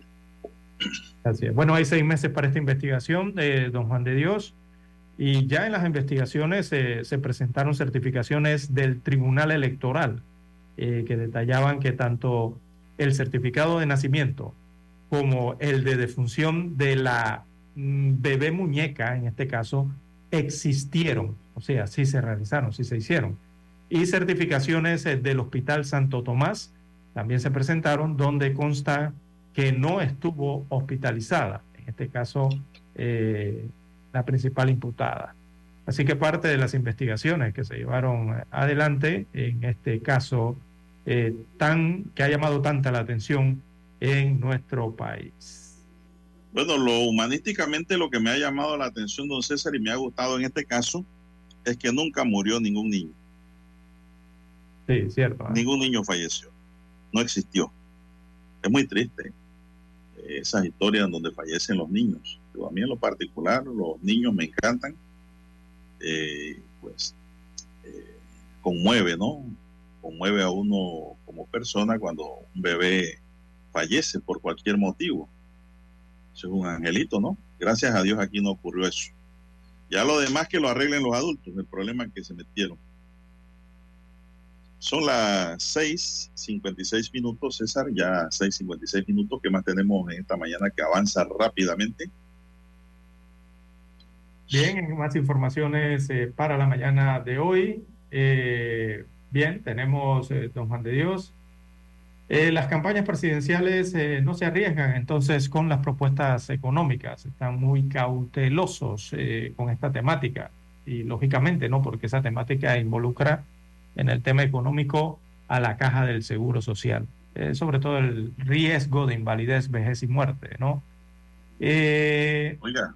Los equipos económicos de cada campaña se han ido a lo seguro y a lo más evidente, ¿no? Eh, hablar sobre la eficiencia del Estado, cómo hacerlo más eficiente, sobre la necesidad de reformar la caja del Seguro Social en este caso, y la otra forma de cómo generar ahorros eh, dentro del Estado. Por allí fueron los principales tópicos. Eh, en ese foro económico 2024, eh, las propuestas que se presentaron por parte de las campañas políticas de los ocho candidatos presidenciales. Eh, en el Consejo Nacional de la Empresa Privada se realizó este foro, don Juan de Dios. Bueno, don César, y ya llegando al punto clave para hacer conexión con Washington, ¿quién le dijo a Zulay que ella es eh, Betty la Fea? No sé. Ella desmintió eso ayer. Ella dice que ella no es Betty la Fea, como le están ahora diciendo por allí, por aparecer afónica ante el debate y cumplir con el deber, el compromiso de hablar al país.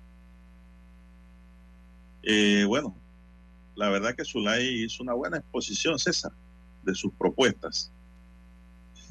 Eh, a pesar de todas las cosas que pues le tenían que decir porque han ocurrido en el foro por parte de sus oponentes. Ella tiene un programa que a mí me llama la atención, César, para los niños, que es el programa de barriguitas llenas. ¿Qué le parece? De, de ganar la presidencia. Que ningún niño vaya a la escuela con hambre dice que ese programa de barriguita llena, ella lo tiene en su plan.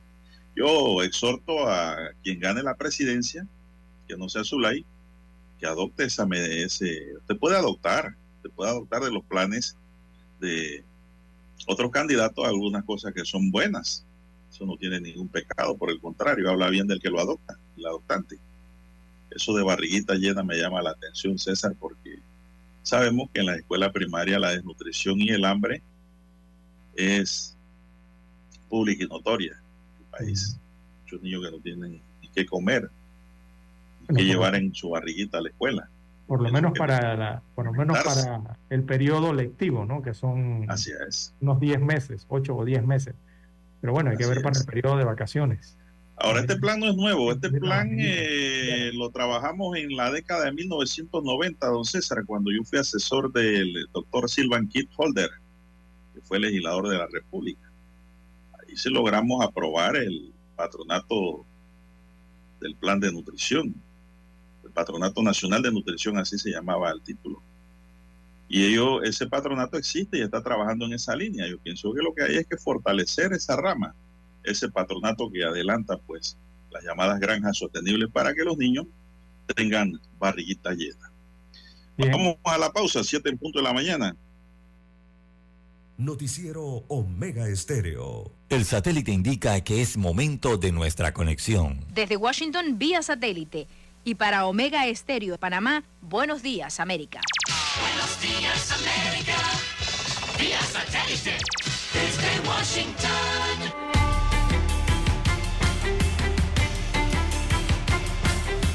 Washington les informa Henry Llanos.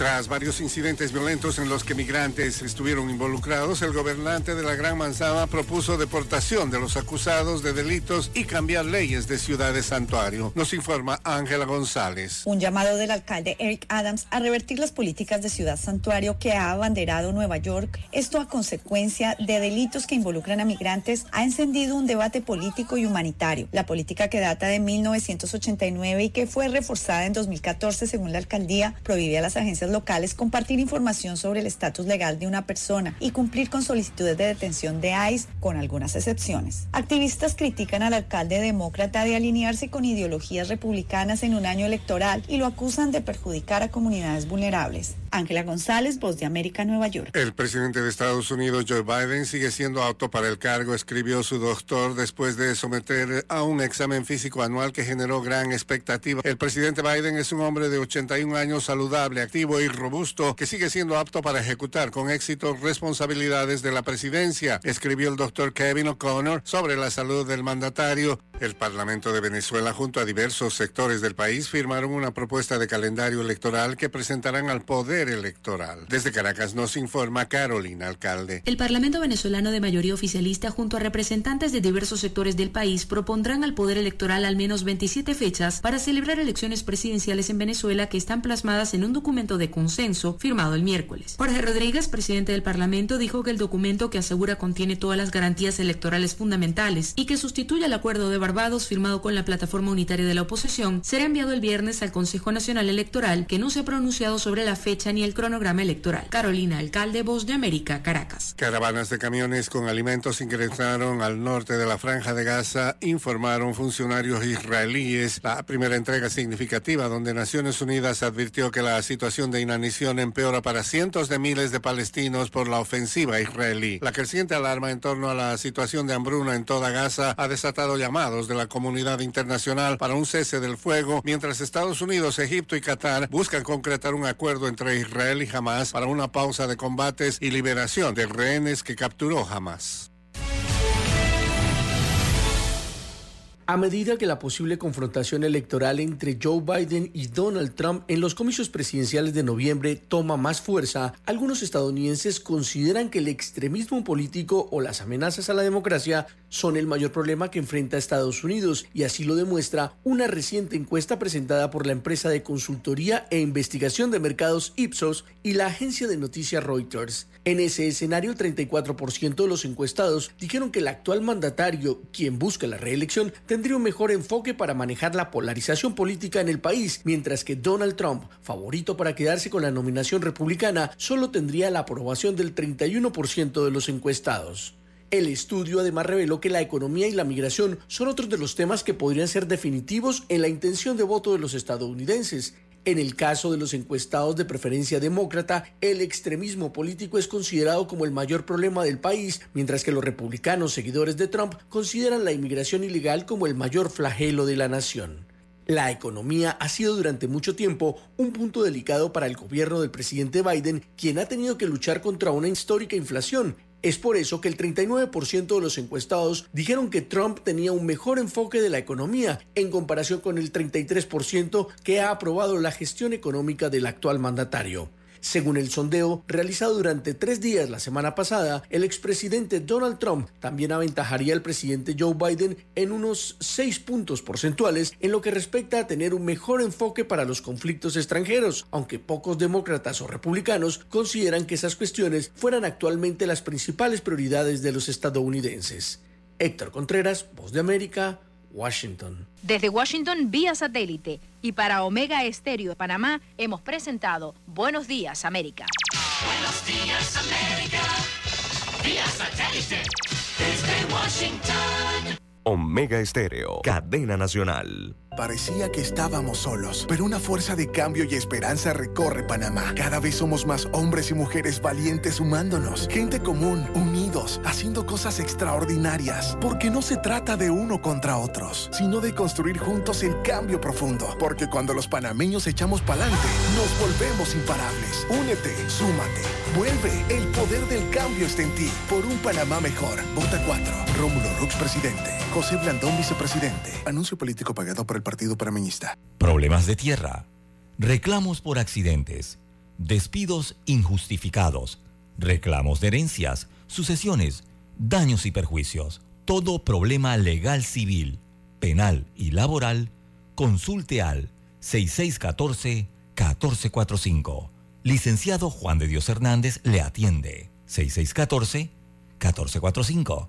Con atención en Panamá, Panamá Este, Panamá Oeste, Colón, Coclé, Santiago, Herrera y Los Santos. Anote y consulte 6614-1445. Omega Estéreo, 24 horas en FM Estéreo. El futuro sí es PRD cuando aprendo del pasado. Todo lo que construimos tiene que continuar. Dile al desempleo no más, dile a la pobreza no más.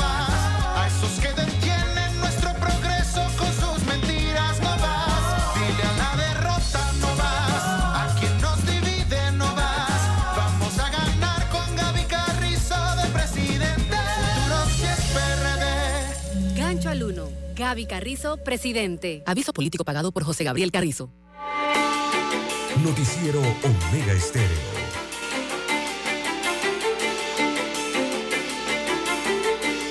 Bueno, don César se baja una candidata a la alcaldía de Panamá. ¿Sabía esa? ¿Quién bajó? Bueno, faltan dos meses para las elecciones del 5 de mayo. La contienda por la alcaldía de Panamá ya no contará con ocho candidatos, sino con siete. Se trata de Tariel Sánchez de Saba, candidata por la libre postulación, quien entró a la contienda por la comuna capitalina luego de que su compañero de fórmula y de cabeza, Luis Casís, declinara como principal para apoyar a Guillermo Bermúdez, candidato que respalda el Partido Cambio Democrático y el panameñismo. La candidata que esperó hasta el último día de depuración de la lista de candidatos por parte del Tribunal Electoral, según puesta en el boletín electoral, no precisó las razones por las cuales renunció César. Simplemente se bajó, renuncio y punto. No va. De la primera que no va, César. Así por la es. alcaldía de Panamá. Declina, bueno, hay que ver de aquí a dos meses, no más de Dios, cuando se acerque la justa electoral. Por allí vendrán, como siempre, ¿no? Los sorprendidos. Bueno, eh, don Juan de Dios, en más informaciones eh, para la mañana de hoy, eh, hay que informar que los trabajadores de la Universidad de Panamá recibirán su primer aumento salarial desde el mes de abril próximo. Así que el incremento fue resultado de una negociación entre el sindicato y las autoridades universitarias. Así que para abril próximo entonces estaría haciéndose efectivo el aumento eh, a los trabajadores eh, de la Universidad de Panamá, esto en el ala estatal. Las 7, 8, 7, 8 minutos eh, de la mañana en todo el territorio nacional. Bueno, hoy, hoy 29 de febrero, se conmemora el Día Mundial de las Enfermedades Raras en Panamá. Es por ello que la Federación de Laboratorios Farmacéuticos de Centroamérica y el Caribe, FEDEFARMA, hace un llamado para analizar la existencia de estas en nuestro país para que se puedan avanzar en la atención oportuna y la disponibilidad de tratamientos. Victoria Brenes, directora ejecutiva de FEDEFARMA, puntualizó que es necesario crear conciencia sobre la existencia de estos padecimientos para ampliar las posibilidades de diagnóstico y que los pacientes tengan atención sin tener que recurrir a la vía judicial para exigir tratamientos. La industria farmacéutica ha hecho importantes investigaciones y contribuciones con terapias para enfermedades raras. Sin embargo, la aprobación de tratamientos innovadores en nuestros países puede tardar varios años. Las personas que padecen enfermedad rara usualmente enfrentan muchas dificultades para recibir la atención necesaria de su padecimiento. En principio porque el diagnóstico no es fácil tampoco. Y una vez que ya se tiene, los tratamientos usualmente no están dentro de las listas oficiales de medicamentos. No, yo te digo otra cosa, César. Cuando te determinan, ni Dios quiera, a nadie, ni a nuestros oyentes, una enfermedad rara, ya el bolsillo está roto. Ya no hay dinero. Para que al final te digan, no, hombre, es una enfermedad rara. Porque usted cuando se siente una enfermedad rara, o una enfermedad porque no sabe qué tiene, usted acude al médico y empiezan los exámenes de laboratorio, exámenes radiológicos, empiezan los rayos X, las medicinas y usted pagando y pagando y pagando atención. Al final le dicen, no, usted tiene una enfermedad rara. ¿Y con qué se cura eso? Bueno, no hay tratamiento porque los laboratorios no invierten en ello porque la enfermedad rara no es una enfermedad común. Esa patología es complicada. No hay ¿no? investigaciones amplias. Una enfermedad se considera rara porque tiene una baja incidencia entre la población. Vio lo que le acabo de decir, la explicación que nos dan aquí. Y aunque son padecimientos, un número reducido de personas generalmente presentan altas tasas de mortalidad, evolución crónica severa y deficiencia en las habilidades motoras, sensoriales o cognitivas. Es decir, la persona, César, tiene de todo, pero usted no sabe qué tiene. Exacto. Y al saber... Entonces le llaman una enfermedad rara. Sí, y al saber lo que no tienen, don Juan de Dios, les toma mucho tiempo, como usted bien señala, ¿no? Muchos Por eso años. que digo que le revientan el bolsillo. Sí, eso regularmente calculan que entre 5 a 10 años para darse cuenta, ¿no? O descubrir que padecen de una patología rara, una enfermedad eh, rara, ¿no? Eh, y bueno, se conmemora hoy o se celebra hoy eh, este día, yo diría que se conmemora, ¿no? El Día Mundial de las Enfermedades Raras. Eh, en un día eh, del 29 de febrero. Realmente el día es el 28, pero como estamos en año bisiesto, don Juan de Dios, lo pasan para el 29. Último día, ¿no? El último día del mes de febrero. Así es, don César. El problema es que no hay, no hay, eh, o sea, los laboratorios no dedican sus recursos a estudiar el origen de esto porque primero es muy costoso y dos, cuando vas al mercado no, eh, no hay una población tan alta con estas enfermedades raras, pero sí existe. Y ese es el problema para los que la tienen o la vayan a tener o la vayamos a tener porque somos humanos, no sabemos mañana pasado cómo vamos a amanecer. Siempre esperamos con fe en Dios que bien, pero somos vulnerables los seres humanos. Y eso, eso no lo entiende mucha gente. Piensan que la vida es bonita siempre. No, la vida no es bonita siempre. Siempre hay problemas que enfrentar. Y uno de estos problemas es cuando un familiar o amigo o alguien que usted conozca padezca una enfermedad como esta poco común. La enfermedad rara. Así es. 7:13 minutos de la mañana en todo el territorio nacional. Nos preguntan la pregunta que usted hizo temprano en la mañana, ¿no? Los que nacen el 29 de febrero, ¿qué día cumplen realmente? Cuando cumplen, le puse esa pregunta a Dani, Dani no me la contestó. Es el día anterior, el 28. Eh, bien, en otras informaciones para la mañana de hoy, don Juan de Dios, bueno, también preguntan en las redes sociales, eh, hablan sobre la constante circulación o sobrevuelo, ¿no? De aeronaves del ejército de los Estados Unidos de América. Bueno, hay que recordarle a los amigos oyentes que aquí en Panamá se está llevando adelante como cada año eh, las misiones humanitarias, ¿no? Que realiza los comandos, sobre todo el Comando Sur de los Estados Unidos de América. Y este año lo están realizando nuevamente en la comarca Nave Buglé. Ahí están arreglando escuelas, eh, brindando atención médica y, otros menesteres eh, de acción social entre ambas naciones, ¿no? Panamá y Estados Unidos.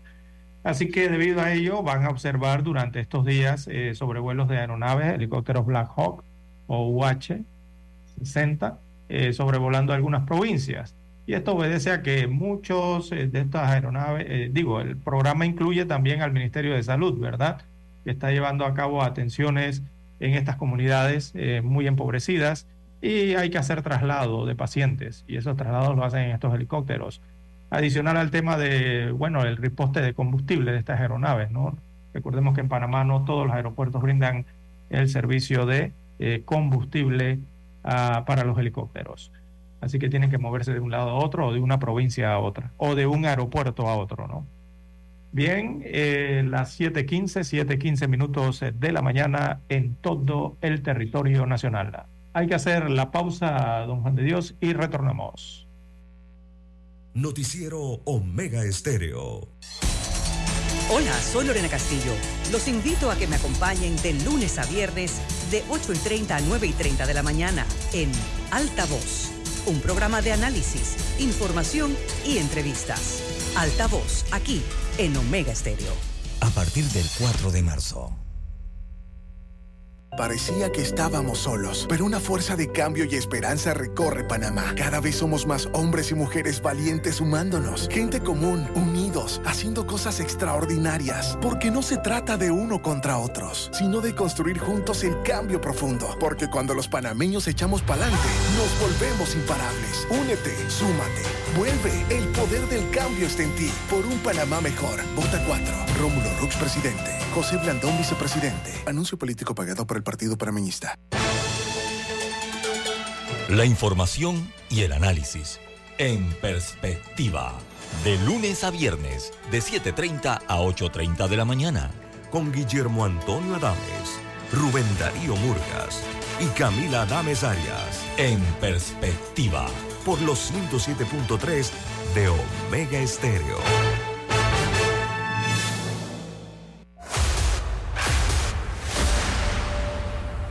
Desde los estudios de Omega Estéreo, establecemos contacto vía satélite con la voz de América. Desde Washington, presentamos el reportaje internacional.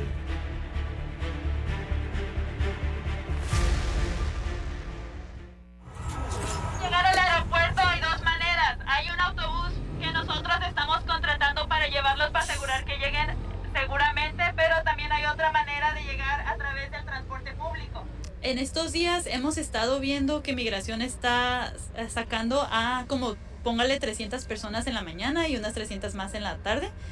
El guatemalteco Otto cruzó la frontera y se entregó a las autoridades.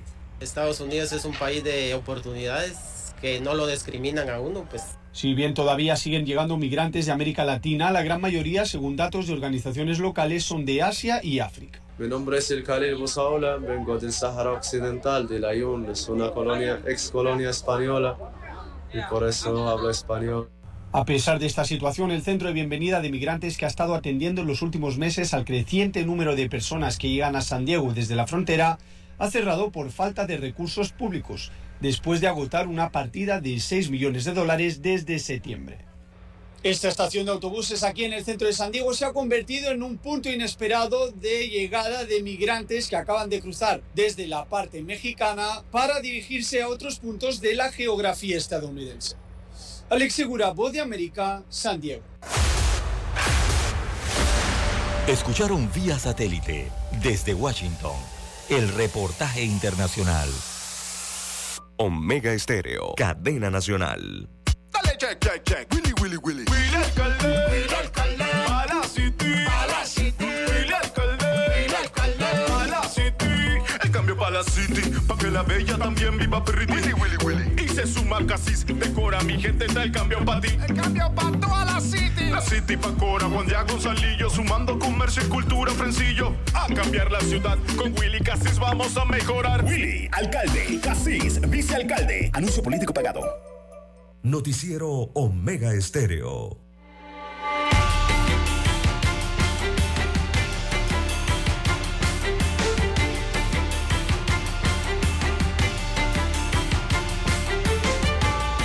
Bueno, continuamos ya en la recta final. Don César Lara. Roberto no quiere que le diga don, ¿ah? Se lo digo aquí de frente. Usted no es ningún don para que lo llamen don, dice. Primero, porque no tiene la edad para que le llamen don, y dos, tampoco tiene la cuenta bancaria para llamarse don. Por dos causales. Pero yo le sigo diciendo don porque lo considero un compañero y amigo. Metodología del segundo debate genera sorpresas entre candidatos. La estructura del segundo debate presidencial ahora se divide en dos bloques. Eso se discutió y se habló ayer. El primero aborda gestión pública con subtemas de corrupción y descentralización y el segundo se centra en sostenibilidad con subtemas de economía juvenil y preparación competitiva. La metodología del segundo debate que se tocó ayer en el Tribunal Electoral para el próximo debate presidencial que empleará el Town Hall Meeting. Dicen que estos encuentros públicos participativos, yo lo llamo participación ciudadana, don César. Esto tomó por sorpresa las campañas presidenciales. Esto me lo van a tener que explicar mejor. Yo me imagino que esas preguntas pueden ir online porque ahí todo el mundo, el lugar, el estadio, el coliseo, el domo, o donde vayan a la sala, donde vayan a hacer ese debate, no hay capacidad para todos los que quieren estar. Esto, pero sí existe la online, que por allí pueden ir las preguntas también. Ahí esas preguntas van sorpresa. Allí no va nada prefabricado y preparado. Durante el sorteo de posiciones ayer para el debate del 13 de marzo, cuando esa fecha 13 de marzo en la provincia de Chiriquí, va a ser, surgieron dudas. La estructura del segundo debate presidencial se divide en dos bloques, como ya dijimos. Todas las preguntas de los jóvenes serán las mismas para todos los candidatos, con un minuto para responder, es una duda. Los moderadores formularán preguntas de seguimiento basadas en la respuesta del público, siendo diferentes para cada candidato. Bueno, yo creo que esto le va a dar dinamismo al tema. El tiempo asignado será de un minuto, ahí viene el problema. Y los moderadores pueden interrumpir para garantizar respuestas apegadas al interrogante planteada. Lo que usted dijo, César, como en Estados Unidos, que el moderador le dice, oiga, se está saliendo del tema. Sí, sí, se está saliendo del, del, del camino. Del Regrese tema, al ¿no? tema. Regrese al tema, exactamente. Esto Es la problemática, ¿no? son Cuando, consecuencias de estudios del primer debate, ¿no? Ah.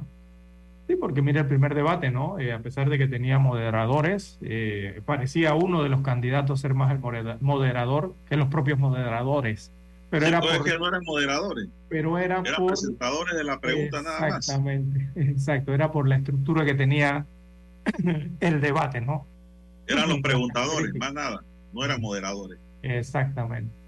Entonces, Pero ahora sí va a haber moderadores. se busca para este segundo No debate sé si serán los mismos o pondrán otros. ese árbitro, ese árbitro que se requiere allí, ¿no? Bueno, me, pare, me parece, me parece curioso que pongan moderadores chiricanos, César. Si lo van a hacer en Chiriquí, bueno, allá también hay comunicadores a granel. Y buenos comunicadores que pudieran ser en la moderación allá. No sé cómo lo van a hacer, pero eso sería un plus para ese debate. Bueno, así está la situación. Eh, don Juan de Dios, y en medio de todo esto, digo, del torneo electoral se habla de, reglas, pero también eh, no hay reglas para otras cosas que deberían estar reglamentadas también o reguladas. Bueno, una de ellas son las encuestas, eh, don Juan de Dios, en esta otra cosa este que electoral. Melitón Arrocha dijo algo ayer también importante. ¿Qué mencionó? Melitón es de libre postulación y también postulado por país. País que es un partido que no se mantuvo en la alianza CD, el panameñismo, porque lo expulsaron. Puede ser que no le hagan falta esos votos evangélicos para ganar, digo yo, de buena fe. Bueno, Melitón cuestionó sobre la discreción de los moderadores y planteó preocupaciones de posibles conflictos de intereses. ¿Por qué digo si un moderador está identificado con un candidato que, que va a moderar ahí César? Tiene que declararse impedido. A ver si lo hace. El Tribunal Electoral aseguró confidencialmente en el acuerdo con los moderadores quienes son periodistas de televisión comercial. Bueno, en Chiriquí también hay periodistas de televisión comercial. Así es. Eh, y, pueden hacer el trabajo y es porque es en Chiriquí, para hacer el tema chiricano, pues, para el país, ¿por qué no? Están aplaudiendo los chiricanos, seguro, a esta hora, don César. Ser TV, responsable de la producción, aclaró que no tendrá moderadores. Solo se encargará de la producción del debate. El magistrado Eduardo Valdés destacó que esta metodología responde a la demanda de la juventud por ser escuchada. La juventud quiere preguntarse. Esta es la metodología, metodología que la juventud quiere y no es para imponer viejos patrones precisó Valdés. Solicitó además mantener el respeto para evitar incidentes como lo ocurrido en el primer debate con simpatizantes de una campaña que agredieron a periodistas que estaban cubriendo la previa al inicio del debate. Valdés se instó a los participantes a debatir con tolerancia y respeto y a proponer ideas para el fortalecimiento de la democracia.